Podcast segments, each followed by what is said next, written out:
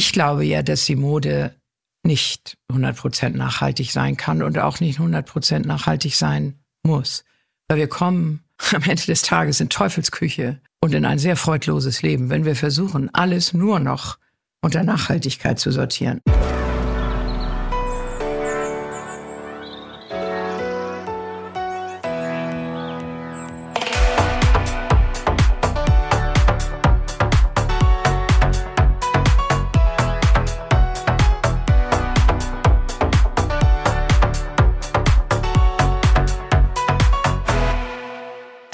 Herzlich willkommen zu einer neuen Folge Let's Live Clean, dem Podcast von EcoWare.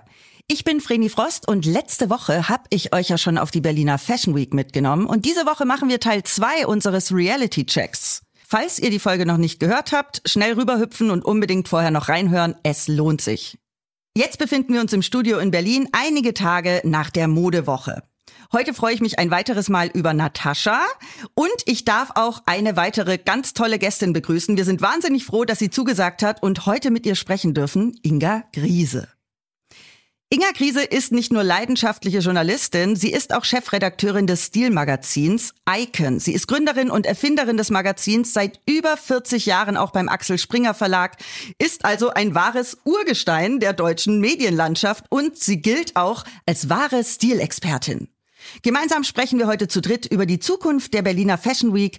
Wo muss die Reise in eine nachhaltige Zukunft hingehen und was ist dafür nötig? Inga, Natascha, ich freue mich sehr, dass ihr da seid. Herzlich willkommen. Vielen Dank. Hallo.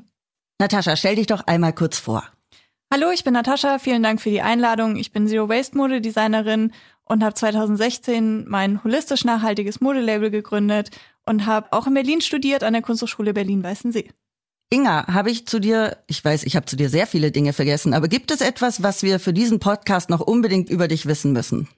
Naja, ich bin ja nicht nur leidenschaftlich äh, Journalistin seit 40 Jahren bei der Welt, sondern ich bin eben auch sehr leidenschaftliche Großmutter. Wir haben ja auch fünf Kinder und wir haben mittlerweile sieben Enkelkinder und schon deswegen interessieren mich alle Zukunftsthemen ganz besonders. Und dazu kommt, äh, ich bin ja Norddeutsch, bin an der Küste groß geworden und habe deshalb zur Natur ein sehr inniges Verhältnis, aber vielleicht auch nicht immer das, was Städter haben, weil ich vielleicht zu manchen Sachen eine andere Einstellung habe. Darauf komme ich später auf jeden Fall nochmal zurück. Die Fashion Week letzte Woche ist vorbei. Natascha, was hast du mitgenommen? Was waren deine Highlights? War irgendwas anders? Ja, es war alles anders. Also das war jetzt die erste Fashion Week, die wieder nach Corona physisch auch stattgefunden hat, äh, auch nachdem Frankfurt abgewandert ist. Und es gab viele neue Events, zum Beispiel das Fashion Open Studio, zum Beispiel den 2020-30 Summit, der war schon mal, aber da war jetzt auch wieder.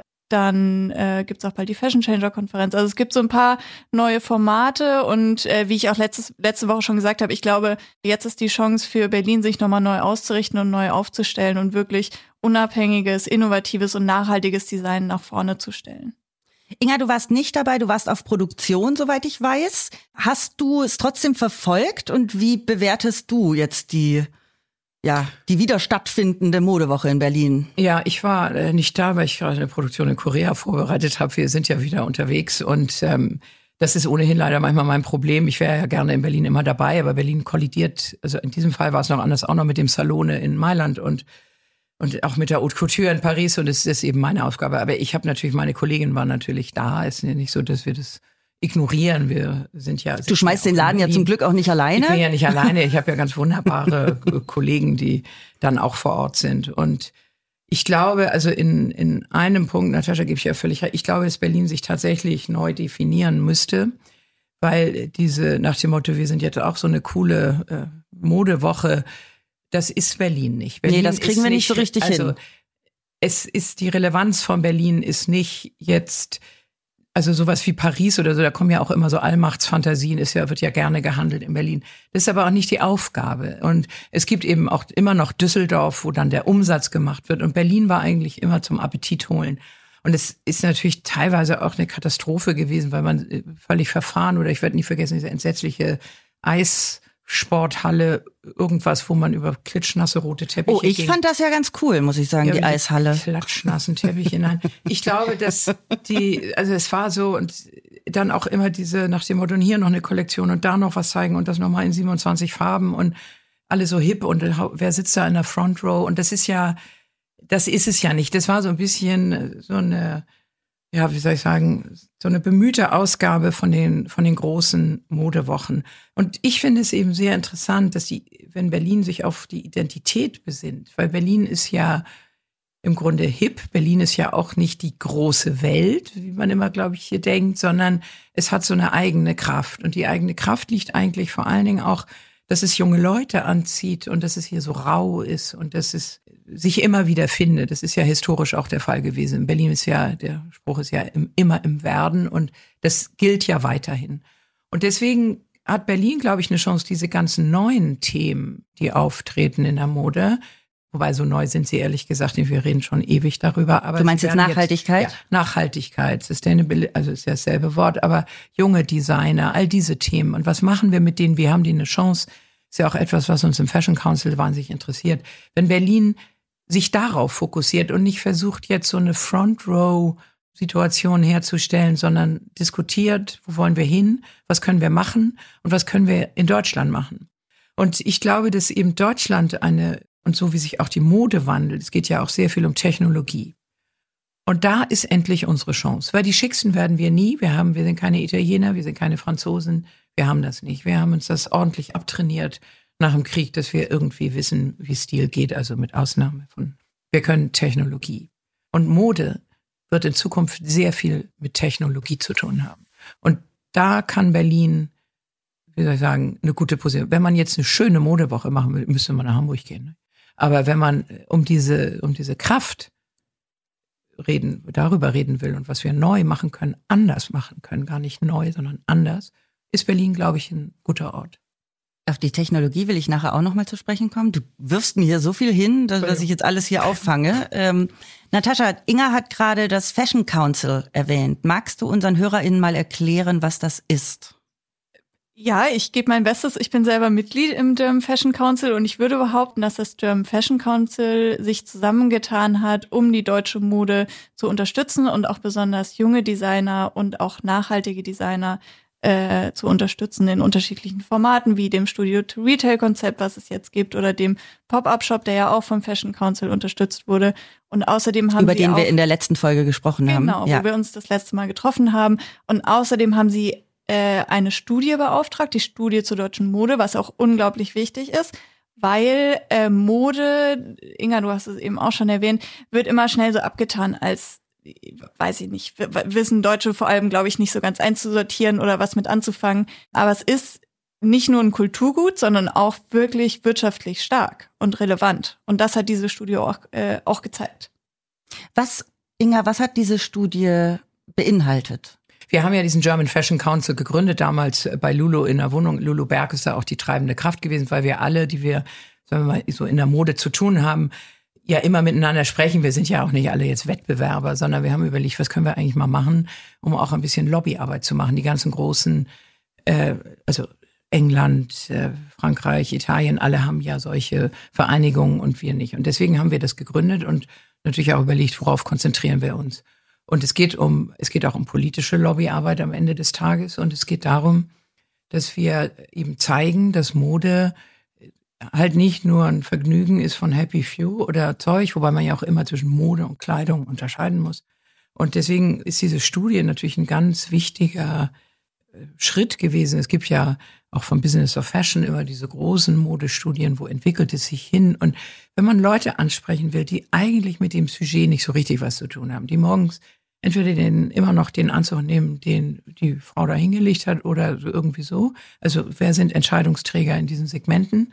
Genau. Und die Studie hat eben den Vorteil, dass wir jetzt sozusagen eine Dokumentation haben und Zahlen haben, weil man nicht jeden Jahr einfach davon überzeugen kann, dass man sagt, guck mal, ist einfach schön und ist wichtig und ist kreativ, sondern am Ende des Tages braucht man ja auch immer die, irgendeiner muss ja den ganzen Spaß auch bezahlen. Und dafür dient die Studie. Wir haben ja, also, wir wollen Kreativität fördern, aber wir wollen auch beweisen, dass Kreativität am Ende des Tages Geld bringt. Und Mode ist ein so enormer, und Mode und Kleidung, muss man in dem Fall sagen, ein enormer Wirtschaftsfaktor in ganz Europa. Aber er ist eben auch in Deutschland über das reine Bekleidungsgeschäft hinaus, wo einfach nur Sachen gemacht werden, ist es eben auch in der etwas, sagen wir mal, anderen Ebene mittlerweile ein Wirtschaftsfaktor. Und das hilft einfach. Und deswegen haben wir diese Studie gemacht. Und ich glaube ja auch, dass die Begeisterung, das ist ja, deswegen habe ich ja äh, vor 15 Jahren auch Icon gegründet, weil ich merkte, ich bin ja ein Zeitungsmensch. Und äh, bei uns war das ja früher so, also überhaupt in meiner Sozialisierung bin ja schon etwas älter und es war schon, also in den 70er, 80er und 90er Jahren nach dem Motto, entweder äh, interessiert man sich für Mode oder man ist intelligent. Ja, also das ging ja nicht deckungsgleich oder man hatte einen Gatten, der einem das oder einen Vater oder so. Also, dass man einfach per se sich für solche Sachen mal interessiert und Spaß daran hat, sich ein schönes Kleid zu kaufen, ohne dass es besonders vernünftig ist. Also zwölfjähriger Kaschmir ging immer in Deutschland, aber diese, dieses Flirrende, das Spielerische an Mode wurde natürlich, wer soll das denn tragen, diese Kommentare. Und deswegen habe ich ja vor ungefähr, also sagen wir mal Ende der 90er überhaupt angefangen, dass wir Lifestyle durchaus ernst nehmen, also nicht zu ernst natürlich, gibt ja auch noch wirklich ernste Themen, aber dass wir Lifestyle ernst nehmen bei der Weltgruppe und auch über Männermoden schauen in Mailand schreiben und dann nicht nur Naomi Campbell im Bikini zeigen, weil die zufällig bei Deutsche und Gabbana im Bikini noch zwischendurch auf dem Laufstich war.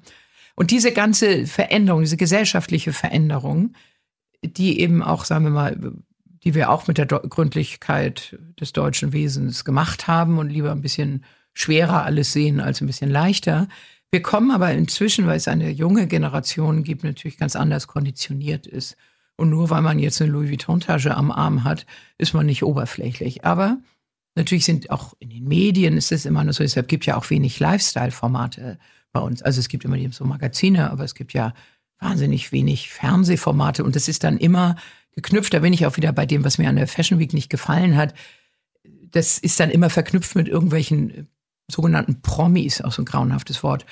Und äh, nur Prominente in Berlin waren dann eben eher, hm, also nicht so prominent. Ja, ist ja was anderes, ob bei Armani irgendwie Kate Winslet sitzt oder irgendwelche oder dolle Schauspieler internationaler Karriere oder jemand aus einer Vorabendsendung und man sich fragt. Ich meine, das ist gar nicht so überheblich, nur das ähm, so von der von der Bedeutung. Und ich finde, wir können da einfach auch mal ein bisschen selbstbewusster rangehen und dann ist da vielleicht weniger Publikum, aber vielleicht wird auch anders berichtet. Und ich glaube eben, dass wir mit dem Fashion Council schon einen ganzen Schritt weiter gekommen sind, wenn ich mhm. überlege, was für Kontakte wir inzwischen haben, wie ernst wir auch von den anderen Councils. Wir wurden ja auch oft gefragt. Christiane Arp ist ja Präsidentin bei uns und ist ja auch so viel unterwegs und die haben sich natürlich immer alle gefragt, warum wir Deutschen irgendwie sowas alles nicht haben. Weil natürlich im Ausland gelten wir ja als wer. Wir sind eine der reichsten Industrienationen der Welt und Mode, wenn ich da mal ganz kurz abschweifen darf, ich bin mal in den 90er Jahren öfter mit Johannes Rau, als der Bundespräsident war, auf Staatsbesuch gegangen.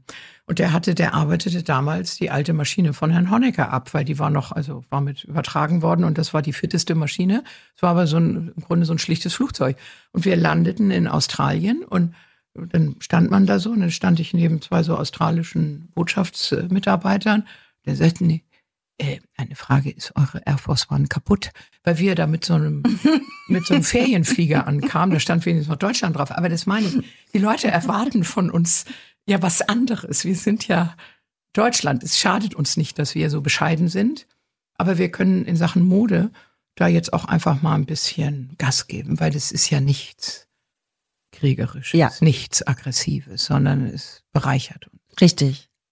Natascha, als nachhaltige Designerin kann ich mir denken, dass man viele Herausforderungen hat, die, über die sich andere vielleicht gar nicht so große Gedanken machen. Kannst du uns da ein bisschen ins Boot holen, auf was du alles achtest und was, ja, als nachhaltige Designerin für dich wichtig ist, was du anders machst? Wie viel Zeit habt ihr? Weil ja, eigentlich Zeit. ist, äh, also wenn man wirklich jetzt holistisch nachhaltig arbeiten will, was ich ja möchte, dann betrifft das wirklich jede Entscheidung, die man trifft. Also ob ich jetzt einen Briefumschlag bestelle oder ob ich eine E-Mail schreibe oder ob ich entscheide, was für ein Material ich verwende. Es betrifft wirklich jede Entscheidung. Und der Schlüssel zu nachhaltiger Kleidung ist aber auf jeden Fall immer das Design. Also nur Kleidungsstücke, die gut geschnitten sind, die gut sitzen, die man gerne trägt, die man waschen und pflegen kann. Nur die können überhaupt nachhaltig sein und dann ist es natürlich wichtig, dass die Materialien nachhaltig sind. Und bei mir ist das ganz Spezielle, das eigene noch, dass die gesamte Kollektion abfallfrei produziert wird. Das heißt Zero Waste. Maximal ein Prozent Stoffabfall, ne? Genau, maximal ein Prozent. Und dann noch on demand in Berlin produziert wird. Und man kann sich ja vorstellen, also wenn man so ein bisschen mitverfolgt, okay, die gesamte Wertschöpfungskette muss kontrolliert werden, vom Rohstoff über das Weben zum Färben, zur Apertur, also zur Veredelung von den Materialien. Das kostet ein Vielfaches. Dann die Produktion in Berlin kostet natürlich ein Vielfaches von einer anderen Produktion. Also das ist einfach sehr viel was dazu kommt, was wir als Kapital zusätzlich aufbringen müssen, bis wir überhaupt eine Kollektion anbieten können. Und da ist es natürlich wunderbar, wenn man so jemanden wie, den, wie das Fashion Council, was es jetzt gibt, äh, an der Seite weiß, die einen unterstützen und einem eine Plattform bieten und äh, eben genau nachhaltiges Design sichtbar machen. Warum machst du keine Modenschau auf der Modewoche?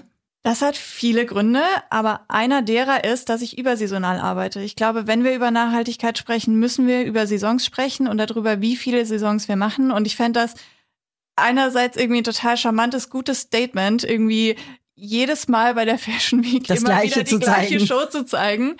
Ähm, Ich finde das auch ein gutes Statement. aber gleichzeitig sind Modenschauen auch unglaublich teuer. Wie teuer ist so eine Modenschau? von bis, also fünfstellig bis Von welcher bestimmt Marke reden auch. wir? Reden wir doch mal von so einer meine- typischen Berliner Modenschau. Was kostet die? Ich habe mal 120.000 Euro gehört. Nein, das reicht nicht. Das reicht nicht. Okay, wow. Da, also ich meine, was jetzt die Haute Couture Schauen kosten, das kann ich mir vorstellen. Aber ich dachte immer so, ich hatte mal irgendwie aufgeschnappt, 120.000 Euro kostet so eine Berliner Modenschau. Und die muss man sich als Designer ja irgendwie sponsern lassen. Was ja auch wieder schwierig ist als nachhaltige Designerin. Wo findet man denn so viele nachhaltige Sponsoren? Genau. Also mit wem arbeitet man dann zusammen? Mit wem kann man überhaupt zusammenarbeiten? Also draufspringen würden wahrscheinlich viele gerne heutzutage, weil das ja auch so ein Labeling ist. Ne? Ich, also ich warte auf den nächsten Nachhaltigkeitsjoghurt, also weil es einfach mittlerweile so ein super Thema Ja, geworden muss man ist. natürlich. Aber natürlich muss man in der Situation von Natascha dann auch gucken, ist das jetzt nur äh, Washing, äh, Greenwashing oder meinen die das ernst? Ne? Auch was für ein, also gerade wenn man immer sagt, ich möchte immer an den 100 Prozent kratzen, 100 Prozent gibt's natürlich nicht, aber ich möchte immer versuchen, alles richtig zu machen, ist auch die Frage, mit wem kann ich mich denn präsentieren? Also was ist noch glaubwürdig? Und wenn du zeigen würdest, dann Berlin oder doch lieber Paris oder Mailand? Ja, das ist ja die Frage. Das würde ich gerne Inga fragen, weil wir haben ja durchaus auch schon Modemarken, die international erfolgreich sind aus Berlin, Wer denn die zum aber Beispiel? nicht in Berlin zeigen. Ja, zum Beispiel Otto Linger oder GmbH, die zeigen nicht in Berlin, Sondern? in Paris. Eine Veranstaltung kostet ja immer irgendwie Geld, also die Technik und all diese. Und selbst wenn man kein Feuerwerk macht. Ich wollte gerade sagen, wie nachhaltig ist überhaupt eine Modenschau? Ich glaube ja, dass die Mode nicht 100% nachhaltig sein kann und auch nicht 100% nachhaltig sein muss.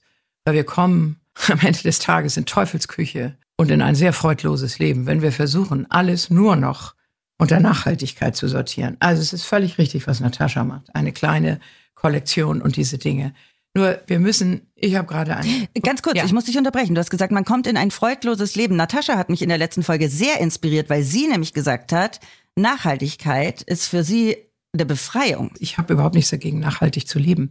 Nur ich habe eine, merkt man schon, ich wäre schon ganz, krieg schon Jucken. Ja, du wirst schon, du wirst schon hier ganz, versteigst Ich dich schon hier, Inga. Ja, Was ist da los? Schon Haltung angenommen. Nee, es geht mir darum, das Thema ist so dermaßen mit Verboten und belegt und es wird so, es wird so politisiert und das Mhm. ist das, was mich an der Sache stört.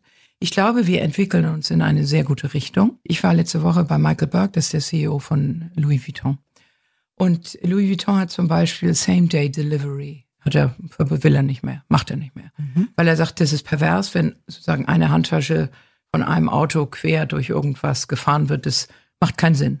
Da gibt's natürlich Kunden, die sagen, Moment mal, ich bin es aber gewohnt, ich will es sofort haben. Das gibt's jetzt ja eben nicht mehr.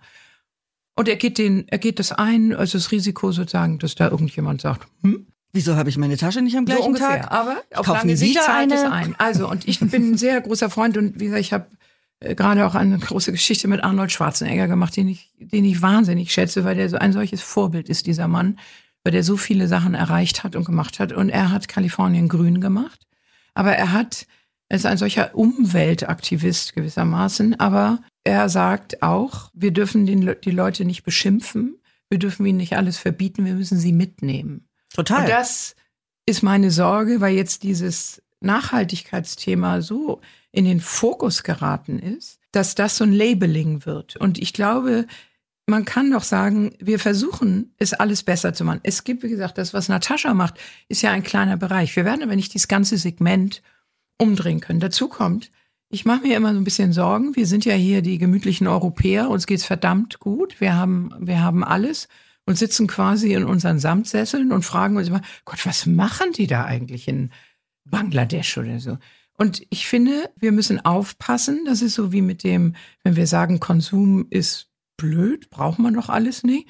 Wir diskutieren diese Themen immer sehr aus einer, einer komfortablen Situation. Und mir wäre es lieb, wir würden das ein bisschen ruhiger angehen. Also natürlich ist es toll, wenn eine große Brand so eine mega Show macht. Natürlich kostet es Geld. Das ist ja auch, gibt ja auch noch Konzerte. Also wenn die Rolling Stones auftreten, ist das kein Nachhaltigkeitsevent, weil das gar nicht machbar ist. Aber warum wollen wir alles sozusagen nur noch danach beurteilen, dass man dann backstage, dass darauf geachtet wird und dass, was weiß ich, wenn Billie Eilish irgendwo auftritt, in Zukunft vielleicht die, die Trucks nicht mehr Diesel haben dürfen, sondern was anderes. Das kann man ja einfordern. Aber nicht, nicht in gut und schlecht und so, sondern wir müssen uns dahin entwickeln. Wir haben uns ja auch viele Jahre dahin entwickelt, unsere Umwelt so ein bisschen zu ruinieren. Und diese Geiz ist geil Geschichte ist, glaube ich, das Blödeste, was jemals passieren konnte, weil das auf eine sehr deutsche Haltung traf und die hat uns furchtbar viel Umwelt auch gekostet. Aber wir müssen an dieser Stelle anfangen und wir müssen die Leute mitnehmen. Und das ja. ist, wo, darüber, äh, ich will den äh, Schwarzenegger gerne nochmal zitieren, weil er sagt, konzentriert euch auf Umweltverschmutzung oder so. Das verstehen die Leute, weil da ist schlechte Luft, wieder einer Schnupfen, äh, Husten oder sonst wie und sieben Millionen Menschen sterben einfach schlicht an Umweltverschmutzung. Das versteht man, das kann man umsetzen und so. Nachhaltig ist für mich ein Schritt nach dem anderen zu machen, damit es nachhaltig bleibt. Natascha, wie nehmen wir die Leute mit? Kannst du dem Gedanken folgen von Inga? Ja, bedingt. Also ich glaube auch, dass es nicht über Verbote und nicht über Verurteilung geht. Ich glaube aber auch gar nicht, dass wir da sind. Ich glaube, es wird auch schnell in die Ecke gestellt, ohne dass es eigentlich so gemeint ist. Ich glaube schon, dass wir das gesamte System in Sachen Nachhaltigkeit verändern müssen und sollten, weil wir wirklich eine ganz, ganz konkrete Aufgabe haben. Der Klimawandel ist da. Der kommt nicht irgendwann, sondern der ist da und der wird die Ärmsten der Armen zuerst treffen. Und das ist einfach unsere Aufgabe, da was zu machen. Und es ist jetzt aber nicht so äh, Selbstgeißelung und wir müssen was machen, sondern wie ich auch letztes Mal schon gesagt habe, ich glaube, dass manche Dinge auch wirklich eine Befreiung sein können. Weil wir leben in einer Welt, wo es ständig zu viel gibt, wo es zu viel Informationen gibt, zu viel Produkte, zu viel Werbung und äh, also zumindest ich kann es für mich sagen, ich höre es auch von vielen, so eine Überforderung stattfindet. Und wenn man dann sagt, ich besinne mich auf das, was mir gut tut, zu essen. Ich besinne mich auf das, was mir gut tut, zu tragen, weil ich es gerne trage, weil es gut auf der Haut anfühlt, weil es gut sitzt. Dann ist es kein Verzicht, sondern eine Befreiung. Und ich bin offen. Also was ich immer ja. merke ist, sei offen. Ich versuche bei mir auch immer, mich daran zu erinnern, offen zu bleiben für, für Neues und für Nachhaltiges und für andere Meinungen, Ideen, Konzepte. Ja, das ist aber das, was ich eben sagte. Ich Natascha, ich bin total deiner Meinung. Natürlich sollte man, man weiß ja auch, was einem gut tut. Das ist, ich esse auch nur Fleisch von einem ganz bestimmten Schlachter, weil ich weiß, dass die Viecher aus Norddeutschland kommen und dann möchte ich das gern. Das heißt, ich bin aber jetzt, ich bin weder Veganer noch Vegetarier noch sonst was. Ich, ich esse einfach normale Sachen und von möglichst nicht zu viel von allem möchte man ja auch auf gar keinen Fall. Ich bin ja auch noch so groß geworden, dass es einen Sonntagsbraten gab. Also es gab überhaupt nur einmal in der Woche Fleisch. Das war. Das war ja was sehr Besonderes, weil was weil sehr Kostbares. Was war. Genau. Ich möchte dahin zurückkommen, dass die Dinge besonders sind. Ich wollte sagen, das mit der Nachhaltigkeit ist richtig. Wir sollten da auch nicht nachlassen. Wir müssen nur aufpassen, dass wir das nicht zu weit abheben. Und natürlich kannst du für dich entscheiden, du willst alles nachhaltig leben. Aber diese Entscheidungen können ganz viele Menschen für sich selber nicht treffen. Und natürlich kommt es immer von oben nach unten. Ehrlich gesagt bin ich ja deshalb auch ein großer Freund von Luxus, weil Luxus eigentlich per se nachhaltig ist, weil du kaufst ja etwas für viel Geld. Wir reden jetzt nicht von durchgeknallten Sachen, aber in, ich meine, ich habe Sander Klamotten, die habe ich seitdem es Sander gibt. du wirst lachen, ich habe auf dem Weg ja. hierher in einem meiner liebsten Online-Shops für ähm, 120 Euro mir einen richtig geilen Jill Sander Mantel aus den 80ern ja, gekauft. Und das meine ich. Und in das, der S-Bahn ja. hierher. Und Luxus per se ist, du kaufst ja auch nichts Teures und schmeißt es weg. Also genau. unser Konsum und natürlich wenn du nichts hast, willst du erstmal was haben. Das ist ein Instinkt. Ja, natürlich. Jeder will mehr haben. Ich finde nur ganz kurz, Luxus ist teuer und deswegen nachhaltig finde ich noch kein konsequentes Nachhaltigkeitskonzept. Natürlich ist es nachhaltiger, wenn ich was lange trage und lange behalte, ist aber noch kein konsequentes Nachhaltigkeitskonzept. Und zum Thema äh, Fast Fashion, es geht ja gar nicht darum, also dafür stehe ich auch den Konsumenten oder die Konsumentin dafür an Pranger zu stellen, zu sagen, du gehst da hin und du kaufst dir da was. Es geht, glaube ich, viel mehr darum, systemisch daran zu arbeiten, dass äh, diese Unternehmen, die in anderen Bereichen der Welt ihre großen Gewinne über Ausbeutung von Mensch und Umwelt erwirtschaften, zumindest ihre Gewinne dahin zurückführen und da ähm, helfen, Land und äh, Menschen und Umwelt zu unterstützen. Es muss tatsächlich darüber gehen, dass wir Menschen das Problem bewusst machen, weil als ich Studentin war und kein Geld hatte, hättest mir sonst was äh, erzählen können. Ich habe mir die günstigsten Sachen gekauft. Mir musste das Problem erst richtig bewusst werden, was Nachhaltigkeit bedeutet. Natascha, ich war nach unserer Folge letzte Woche, habe ich dich im Showroom besucht, weil ich so beeindruckt war von dir. Und dann haben wir Klamotten durchprobiert oder ich habe Klamotten durchprobiert und es war ganz spannend, weil ich habe Natascha gefragt, jetzt erklär mir doch mal bitte, wie sich so ein Preis zusammensetzt. Also was da alles auch mit reinspielt, weil man sagt immer Nachhaltigkeit, das ist so teuer. Kannst du uns da ein bisschen Transparenz geben, so wie du es bei mir letzt vor ein paar Tagen im Showroom gemacht hast? Ja, na klar, also erstmal muss das Material bezahlt werden. Dann ist es bei mir nicht nur der, der Oberstoff, der nachhaltig ist, sondern auch das Garn, das Wäscheetikett, alle Verschlüsse äh, dann wird es eben produziert in Berlin. Und damit ist es ja aber nicht gemacht, damit ich, dass ich das Kleidungsstück habe, sondern Mode geht ja um die Geschichte und um das Storytelling. Mode ist Kleidung, die redet. Mhm. Das heißt, ich muss noch äh, das Fotoshooting bezahlen, alle Texte dazu schreiben und dieses ganze, dieses Universum außen drum. Darum geht es eigentlich. MitarbeiterInnen. Und das ist auch, glaube ich, was du meinst, äh, Inga, wenn ich dich da richtig verstanden habe, dass das manchmal so ein bisschen vergessen wird, dass Mode wirklich dieses, diese ganze Erzählung ist, dieses ganze Universum und dass es mhm. die Gesellschaft auch widerspiegelt und verhandelt. Genau. Und deswegen ist ja, wie gesagt, ich, wenn ich sage, das Luxus, es geht mir nicht um das Teuer, aber das Prinzip, das Wesen des Luxus ist, dass es so Sachen sind, die auch lange halten. Wenn du dir ein T-Shirt für zwei Euro irgendwo kaufst, dann kannst du es zweimal waschen und dann ist die Sache eigentlich erledigt. Und deswegen, ich bin eben Außer auch der es ist Meinung. Vintage. Ja, das stimmt. Aber Dinge müssen ja auch ihren Preis haben. Das ja. ist ja eben, das ist ja das, was ich vorhin sagte. Wir müssen einfach davon wegkommen, dass das Leben aus Schnäppchen besteht. Weil Schnäppchen ist, ob es um Essen geht, ob es äh, Schnäppchen ist sozusagen der Killer von Nachhaltigkeit. Und das kann ich nicht ertragen. Inga, jetzt wird es sehr schwierig für dich, mhm. denn die nächste Antwort beschränkt sich eigentlich auf drei Schlagworte. Mhm. Ich okay. würde von dir, ich möchte von euch beiden ja. gerne wissen und Inga von dir zuerst, wenn ihr drei Schlagworte für die Zukunft der deutschen Modebranche habt, welche sind das? Technologie, Fortschritt und wahrscheinlich ist es sowas wie Entertainment. Mhm. Was, ja? Ja, weil, also, was ich ja mit meine, so ein paar Sneaker. Ja, es gibt ja so geile Sachen heute. Du kannst ja tollste Sachen machen. Das finde ich auch. Mein Kleid ist heute auch großes Entertainment. Ja, also diese das ist auch Lebensfreude. Deutsch, deutsches ja. Äh, Design. Horror ja. Vakui heißt ja, die, die Design. Genau. Ja, die liebe ich auch sehr. Ja. Ja. Natascha. Ich wäre bei Nachhaltigkeit, wie könnte es anders sein? Äh, Innovation und Unabhängigkeit. Weil ich glaube, dass es hilft, wenn man unabhängig ist als Label, wirklich nachhaltig nach vorne zu gehen und Innovation zu suchen. Ihr beide habt jetzt Innovation und Technik erwähnt. Was meinst du unter Innovation, Natascha? Zum einen in den Nachhaltigkeitskonzepten, wo ich immer dafür bin, die konkret zu benennen, weil es ist ein Spektrum. Man kann so und so viele Sachen machen und 100 Prozent geht sowieso nie.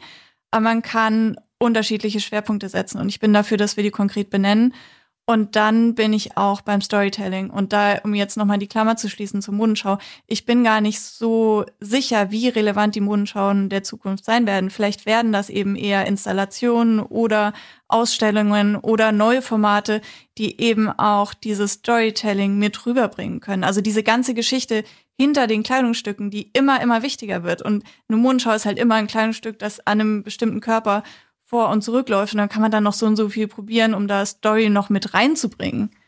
Aber ich glaube, es gibt andere Formate, die sich dafür noch besser eignen, die Geschichte und den Hintergrund von Mode zu vermitteln.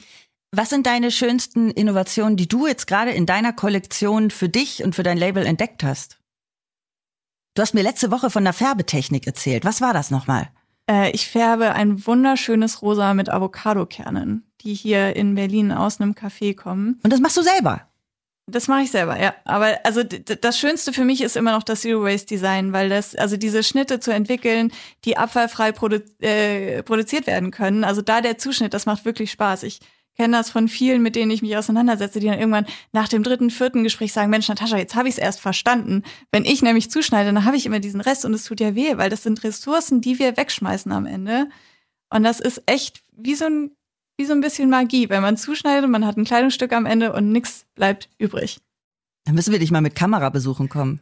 Ja, gerne. Wenn du so einen Zuschnitt machst. Man kann ja aus den Resten auch was machen. MS hat ja schon vor vielen Jahren Petitasch gegründet, eine wunderbare kleine Submarke, weil aus den ganzen Resten, die dort anfallen, diese Lederreste, ähm, machen die kleine Objekte. Ganz tolle Sachen. Und es ist ein wahnsinnig wachsendes Geschäftsfeld. Und so typisch MS ist auch, die haben ja an jedem Leder, was sie haben, ist ja dieser Tag dran. Mhm. Die müssen darauf achten, dass dieser Tag dran bleibt, damit die wissen, an diesem Rest, an diesem Schnippel, was da noch ist, wo das herkommt, dass auch das sozusagen nachvollziehbar ist. Und es gibt schon sehr, sehr viele gute Vorbilder auch, wie man damit umgehen kann. Aber natürlich ist die größte Kunst, wenn man jetzt ein Kleidungsstück zuschneiden kann und und da bleibt, ja, das finde ich auch.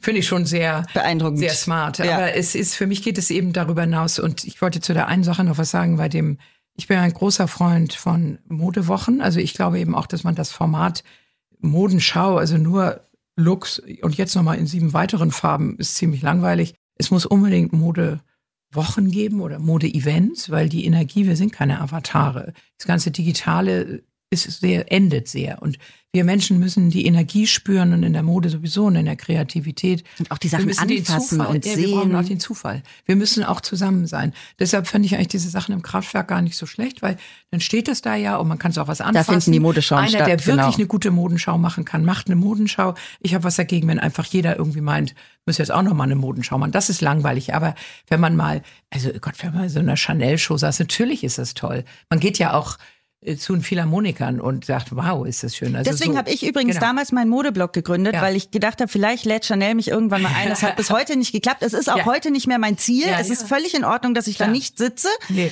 Aber das war damals meine Bestrebung, Aber vor über zehn Jahren meinen Modeblog zu machen. Es braucht dieses, es braucht diese menschliche Komponente. Das wird immer mehr klar. Deshalb ist ja auch schön, dass es losgeht. Deshalb war es auch so ein Jammer, dass Frankfurt digital gestartet hat. Und deshalb bin ich auch froh, dass in Berlin überhaupt was passiert ist. Meine ich, dass so eine, die müssen sich nur ein bisschen konzentrieren. Und ich glaube aber, wenn ich sage Technologie, genau, ist es etwas, wir sollen, das führt wieder zu meiner Grundhaltung so, ich bin nicht so sehr für verbieten. Ich fliege ja auch noch, weil ich es wichtig finde, zu reisen und Menschen in anderen Ländern zu sehen. Ich mache mir mehr Sorgen, wenn Leute nicht reisen, weil wir sowieso so ein bisschen intolerant werden. Und je mehr man unterwegs ist, desto mehr sieht man andere Leute, andere Lebensgewohnheiten. Und ich fände es ein Jammer, wenn wir meinen, dass wir das nicht mehr tun sollen, weil Fliegen nicht in Ordnung ist. Ich interessiere mich mehr dafür, dass neue Kraftstoffe entwickelt werden. Ich interessiere mich dafür, dass interessante Stoffe entwickelt werden. Und die Abwehr, so wie man kann jetzt ja auch wahnsinnig viel wachsen lassen. Und, und es gibt dieses Projekt, wir haben ja diese wunderbare Kooperation, die Scott Lipinski da eingeführt hat mit Prince Charles. Der hat ja den Dumfries House, hatte so eine ähm, das war in Schottland, eine ganze Region wiederbelebt, weil er dort eben Mode, Handwerk und diese Dinge fördert. Und da machen wir mit jungen Leuten so ein Austauschprogramm. Und es gibt eine englische Marke, äh, Winnow und die haben, die hat er angerufen, weil er hat so wahnsinnig viel Brennnesseln in Dumfries Haus und sagte, sag mal, könnt ihr nicht, also fällt euch dazu was ein, weil die arbeiten nur nachhaltig. Und die haben einfach einen ganz irren Stoff draus gemacht. Das Finde ich interessant. Aber es ist immer alles, und natürlich machen wir in Omi auch eine große Show in London. Und diese, dieses Miteinander, das ist es. Wir können Mauern zum Einsturz bringen, aber wir müssen es zusammentun. Darf ich noch einen Vorschlag machen? Unbedingt. Vielleicht müssen wir Nachhaltigkeit gar nicht nach vorne stellen und immer als Ideologie praktisch formulieren, sondern einfach als Grundlage. Jeder soll grundlegend nachhaltig arbeiten und dann kann jeder seine Story und seine Geschichte und sein Thema oben drüber bauen. Ja. Aber es muss trotzdem, es müssen sich trotzdem alle bewegen. Absolut. Aber dieses 100 Prozent ist mir unheimlich, weil das können wir Menschen nicht. Wir sind Menschen. Geht ja gar nicht. Nee. 100 Prozent geht nicht und auch vielleicht nicht 90. Aber wenn jeder das Bewusstsein hat, dass da dran ist, und es passiert ja auch etwas. Das Bewusstsein dafür halte ich für total wichtig. Aber es, das ist wie Diversity, alle diese Begriffe, mit denen wir jetzt um uns werfen. Und ich glaube, wir müssen, wir müssen das nicht ruhig angehen im Sinne von, ja, mal sehen, was kommt, sondern für mich ist Nachhaltigkeit eben, es so einzustellen, dass es trägt. Ja. So, ne? Deswegen, es muss dir, es muss dir gar nicht unheimlich sein. Ich finde den nee, Gedanken. Mir ist es ja null unheimlich. Ich, mir ist unheimlich, wenn es so, wenn es so, wie soll ich sagen, Nachhaltigkeit ist jetzt, wenn du das Wort Nachhaltigkeit nicht benutzt. Es geht nicht ums Benutzen, es geht darum, dass Nachhaltigkeit die Basis ist. Ich frage mich zum Beispiel ja. auch, warum müssen eigentlich Bioprodukte ausgewiesen werden? Jetzt, ich hm. schweife jetzt nicht vom Thema ab, aber eigentlich sollte doch alles andere ausgewiesen werden. Das ja, ja, ist, glaube ich, der Gedanke, den Natascha hat. Und das fände ich super geil, wenn wir da hinkommen. Ja. Inga. Ja. Du hast am Anfang erwähnt, du bist leidenschaftliche Großmutter mhm. und du hast andere ein anderes Verhältnis zu Nachhaltigkeit und Natur als vielleicht Städte. Welche sind das und wie setzt du Nachhaltigkeit in deinem Alltag um? Ich werde ja schon seit 30 Jahren auf den Arm genommen, weil ich ja Müll trenne, seitdem überhaupt das Wort Mülltrennung existiert. Und ich sortiere ja auch im Mülleimer um. Nein, also äh, wie gesagt, mein, Das heißt, wenn jemand was falsch reinwirft, dann sortierst du es zurück. Ja, Finde ich völlig in Ordnung. Ja, das tue ich dann. Und dann sagt jeder, mein das mache ich auch. Nein, ich mache das auch. Nein, und ich äh, natürlich, ich möchte auf gar keinen Fall behaupten, dass ich jetzt das nachhaltigste Leben aller Zeiten für, wäre ja auch wahnsinnig unglaubwürdig. Ich, ich aber, ich, wie gesagt, ich, ich reise ja auch irre viel. Ich fahre auch mal ganz schnell nur am Wochenende nach Hamburg, damit ich da mal schnell meine Enkelkinder hüte oder so. Ich bin irre mobil, aber ich bin insofern natürlich nachhaltig, weil ich, ähm, weil ich viele schöne Sachen habe und bei dem, was ich tue, immer überlege, ob es sinnvoll ist. Und ich bin nachhaltig in dem Sinne, dass ich Werte habe, die ich sehr beschütze.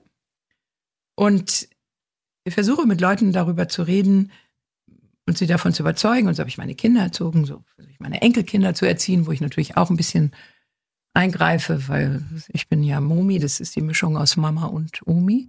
Und deswegen äh, bin ich auch da ein bisschen äh, drin, dass man dass man achtsam ist. Und ich finde, achtsam ist eigentlich mein viel, sagen, das Wort mache ich viel lieber als Nachhaltigkeit, weil Achtsamkeit etwas ist, was uns helfen wird. Und ich schrei Leute an, wenn sie Müll auf die Erde. Ich hier in Berlin habe ich auch schon mal eine gescheuert gekriegt, weil ich so einen Idioten, der da meinte, wieder seine Kippe aus dem Autofenster zu werfen. Den habe ich einfach angeblafft. Und hast dir eine eingefangen? Ja, der kam natürlich direkt an mein Auto und wollte mir eine, naja, so. Ich versuche nicht der beste Mensch der Erde zu werden, sondern ich versuche A, meine kleine Welt in Ordnung zu halten und mich mit vielen Themen zu beschäftigen und viele Leute und auch viele Notwendigkeiten zu verstehen. Und das ist das, was ich unter, unter achtsam verstehe und zu respektieren. Ich finde das toll, was Natascha macht. Ich glaube, es ist nicht für jeden, nicht für jeden der Weg. Aber es ist, es ist eine sehr gute Richtung. Ich würde es immer unterstützen. Aber wir, wir dürfen nicht immer versuchen, Gutmenschen zu sein. Das ist mir unheimlich. Naja, wir dürfen es schon, aber du kannst für dich entscheiden, dass du es nicht möchtest. Das finde ich die, ja. die äh, eleganteste Variante. Ich finde es eigentlich schön, dass du gesagt hast Achtsamkeit, weil ich merke, wenn ich in meiner kleinen Welt achtsam bin, mhm. dann sprüht das auch aus auf die Welt außenrum. Und das habe ich eben gemerkt in den letzten Jahren. Natascha, du bekommst die berühmten letzten Worte. Was wünschst du dir für die Zukunft der deutschen Mode? Ich finde, Achtsamkeit und Mumi sind erstmal zwei tolle Worte, die ich auf jeden Fall mitnehme. Und äh, für die Zukunft, die Natur braucht ein Gleichgewicht. Und wir Menschen haben das Gleichgewicht auseinandergebracht. Und das muss man einfach, glaube ich, auch konkret benennen. Und das ist die Aufgabe, die wir jetzt haben, die Welt wieder ins Gleichgewicht zu bringen. Ihr zwei, Tausend Dank für dieses spannende Gespräch. Ich hoffe, wir sehen uns bald wieder und ich wünsche uns für die deutsche Mode nur das Beste und in vielen kleinen Schritten doch einiges zu verändern. Danke, dass ihr da wart. Sehr gerne, vielen Dank. Danke. Ich kann es ja kaum glauben, aber das war tatsächlich die letzte Folge der ersten Staffel von Let's Live Clean. Das Gespräch mit Inga und Natascha, das ist doch ein gelungener Abschluss. Wenn ich jetzt auf die Folgen zurückblicke, dann bin ich sehr dankbar für den spannenden und aufklärenden, ja, und manchmal sogar emotionalen Austausch mit unseren Gästinnen. Ob Robin von Vino Kilo, die Gesichter hinter der Fashion Revolution, die Influencerinnen Luisa Dellert und Diana zur Löwen oder Lavinia von Amt Angels und viele, viele mehr. Ich durfte so viel lernen rund um das Thema Reduktion von Kleidungsmüll. Und ich werde sicherlich den ein oder anderen Tipp zukünftig in meinen Alltag integrieren. Ich hoffe, euch geht's genauso. Ich sage Danke an EcoWare für eine starke erste Staffel und dass sie dem, ja, vielleicht etwas nischigen, aber doch so wichtigen Thema Kleidungsmüll einen Raum gegeben haben. Vor allem aber danke ich euch als treue ZuhörerInnen. Seid gespannt, was EcoWare für die Zukunft plant und welchem Thema sie sich als nächstes widmen werden. Ich bin sicher, es wird mindestens genauso aufregend sein und ich freue mich schon drauf. Macht's gut, eure Vreni.